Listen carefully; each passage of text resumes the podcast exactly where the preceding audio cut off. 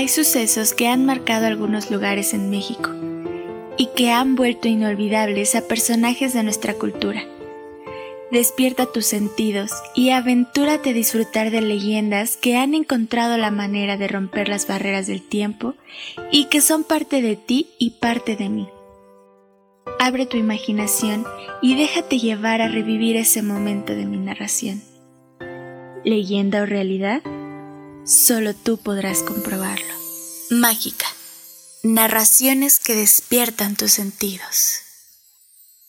Leyenda del Señor que no respetó el Día de Muertos. Jalisco. En cierta ocasión, un hombre se encontraba demasiado ocupado como para querer festejar el Día de Muertos.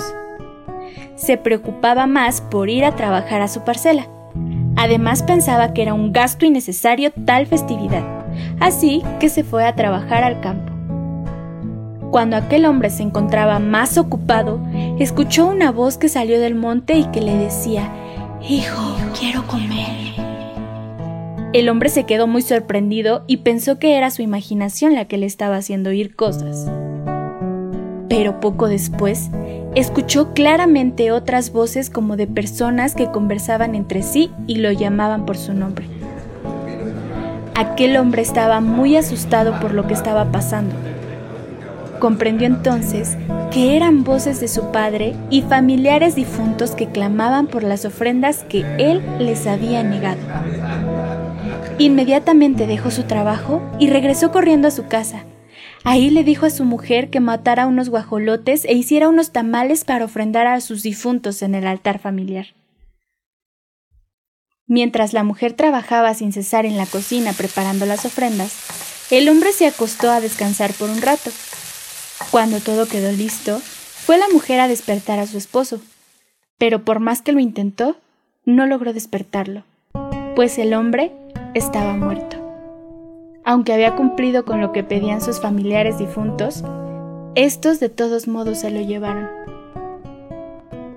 Es por eso que en la Huasteca se cree que es una obligación preparar la ofrenda para los difuntos, de esta forma se les complace y se comparte junto con ellos la alegría que se vive en familia. Por eso, nunca se debe dejar de ofrendar a los muertos el 2 de noviembre. En Jalisco suele acostumbrarse a prender cohetes y bombas para que su ruido espante al demonio.